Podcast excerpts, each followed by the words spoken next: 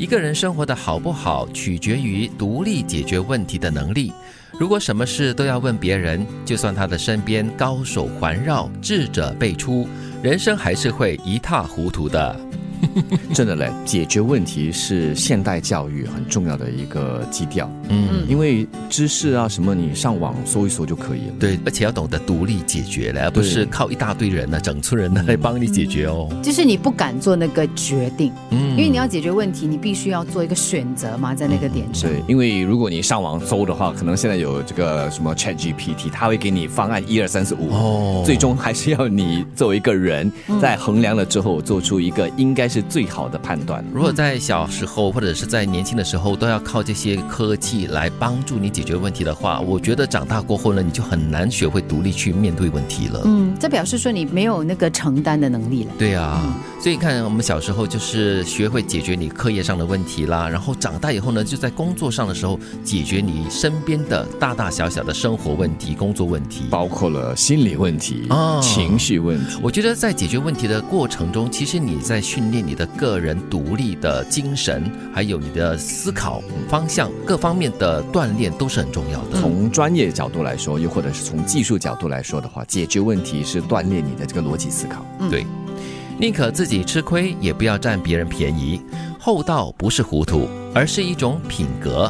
我很多人都会把这个厚道看成是一种糊涂啊，然后觉得你笨、你傻。对，为什么这样子给人家占便宜呢？这样子咯。其实我觉得你自己要把握得住，嗯就是你自己要能够明白为什么你要做这些事情，为什么你要这样付出，为什么你要这样吃亏。对，要 hold 得住。我们说哈，就是你不把它看成是一种让步或妥协，更多就是让自己好过一点，让别人也好过一点。我觉得啊，基本上活着，如果你怀着一个善心来生活的话，是可以让自己的心情啊、生活各方面都转好的。我觉得就是让自己吃亏，不占别人的便宜呢，它就是一种就是想要别人给你比你多一点的那种宽度。对对对，是一种胸怀嘞，嗯就是一种表现。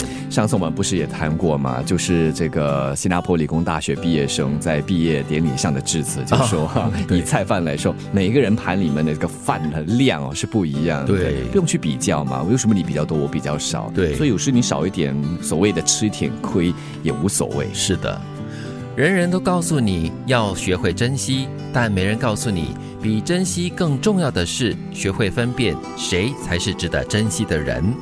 哦这可能你慢慢的就是摔得焦头烂额之后，你就会知道了。啊，自己哈、本身就会懂得，心里面就会明白了 哪些人是值得你珍惜的。对嗯，所以这句话就是告诉你啦，嗯，你要懂得珍惜你身边的人，可能他们的存在会让你觉得是理所当然的，就是每天呢、都会碰到他，或者是跟他生活在一起，会有一些小小的摩擦，但是这是难免的，你要懂得怎么样去配合，怎么样去包容哦。但是学会珍惜的同时，你要懂得去分辨谁才值得你付出了。因为有的时候你会觉得说，哇，这个人也很重要，那个人也很重要，但是你在他们的生命当中是不是一样重要呢？啊，对对对，不要单方面的感觉哈，或者是付出了，那也是没有一种回应，也是很累的。这里说的是分辨能力了，权衡啊，取舍啊，对这才是当我们手里很多东西的时候，要学习什么要放下，什么要握的。嗯，一个人生活的好不好，取决于独立解决问题的能力。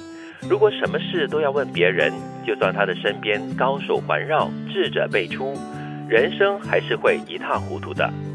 宁可自己吃亏，也不要占别人便宜。厚道不是糊涂，而是一种品格。